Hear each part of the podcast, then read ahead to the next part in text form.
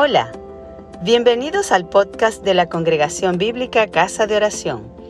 Esperamos que disfrutes este mensaje y que sea de bendición.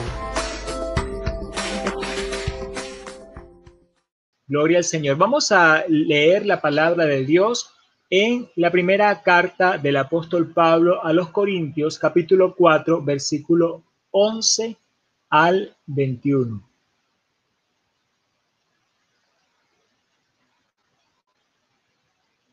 Leemos la palabra en el nombre del Padre, del Hijo y del Espíritu Santo. Amén. Primera Corintios 4, del 11 al 21. Hasta esta hora padecemos hambre, tenemos sed, estamos desnudos, somos abofeteados y no tenemos morado fija. Nos fatigamos trabajando con nuestras propias manos, nos maldicen y bendecimos, padecemos persecución y la soportamos. Nos difaman y rogamos, hemos venido a ser hasta ahora como la escoria del mundo, el desecho de todos. No escribo esto para avergonzaros, sino para amonestaros como hijos míos amados, porque aunque tengáis diez mil años en Cristo, no tendréis muchos padres, pues en Cristo Jesús yo os engendré por medio del Evangelio. Por tanto, os ruego me imitéis. Por esto mismo os he enviado a Timoteo, que es mi Hijo amado y fiel en el Señor, el cual os recordará mi proceder en Cristo, de la manera que enseño en todas partes y en todas las iglesias. Mas algunos están envanecidos, como si yo nunca hubiese de ir a vosotros, pero iré pronto a vosotros, si el Señor quiere, y conoceré no las palabras, sino el poder de los que andan envanecidos porque el reino de Dios no consiste en palabras, sino en poder. ¿Qué queréis? ¿Iré a vosotros con vara o con amor y espíritu de mansedumbre? Amén. Amén.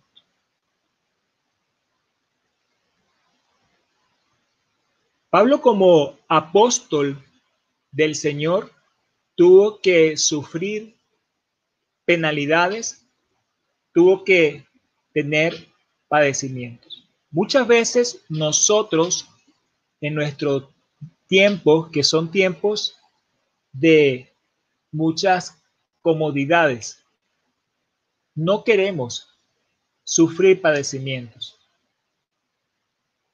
Pero a nosotros nos es concedido por el Señor no solamente creer en Él, sino padecer juntamente con Él. Así que no podemos extrañarnos de llevar padecimiento. Particularmente los que nos dedicamos a servir al Señor, como se dedicó Pablo, nos toca entonces llevar esfuerzo, estar fatigados y soportar incluso eh, desamor o incluso difamación, como lo soportó Pablo. Así que estemos nosotros preparados, no nos extrañe ninguna de estas cosas.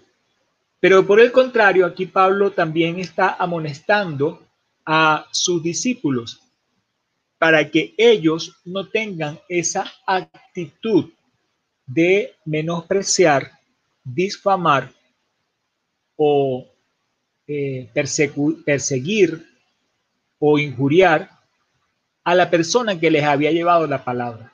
Tenemos que ser muy cuidadosos en esto. Respetar, honrar a quienes nos han traído la palabra de Dios. Puede ser que en algún momento haya algo que no nos gusta, algo en lo que pudiéramos eh, sentir que no fue lo que esperábamos, pero tengamos mucho cuidado de esto y es lo que nos está diciendo Pablo, amonestarles como hijos amados. Entonces nosotros como hijos amados que somos del Señor, también tenemos autoridades y reconocemos a las personas que nos han traído la palabra. Seamos muy cuidadosos en esto. Veámoslo como padres. Veamos a esas personas como unos padres. Uno a sus padres les honra y es el deber ser. Bueno, también honremos esos padres espirituales, Pablo se abrogaba la paternidad espiritual de los corintios, porque él había sido el primero en llevarle la palabra de Dios a esta comunidad. Así nosotros también reconocemos y podemos saber quiénes son las personas que nos han dado la palabra de Dios, quién ha sido esa primera persona que nos engendró espiritualmente. Y entonces imitar, imitar lo bueno. Él les dice que le imiten. Tenemos que imitar lo bueno de las personas que nos han traído eh, la palabra del Señor. Acá también Pablo señala que algunos se habían envanecido. Lamentablemente, eso así pasó en Corinto y así puede pasar en cualquier comunidad, que algunas personas se envanezcan.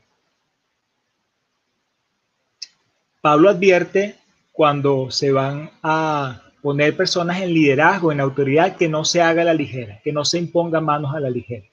También dice cuando se escojan personas para ser autoridades en la iglesia, llamadas ancianos, que no sean personas eh, nuevas, con, poca, con poco crecimiento, con poca experiencia, neófitos, para que no se envanezcan. Lamentablemente, en esta comunidad de Corintios, algunos se habían envanecido, pero también puede pasar en nuestro medio que hayan personas envanecidas. Cuidémonos nosotros cada uno. No veamos la pajita en el ojo del hermano, sino cuidarnos cada uno de nosotros de no envanecernos, no creernos nada.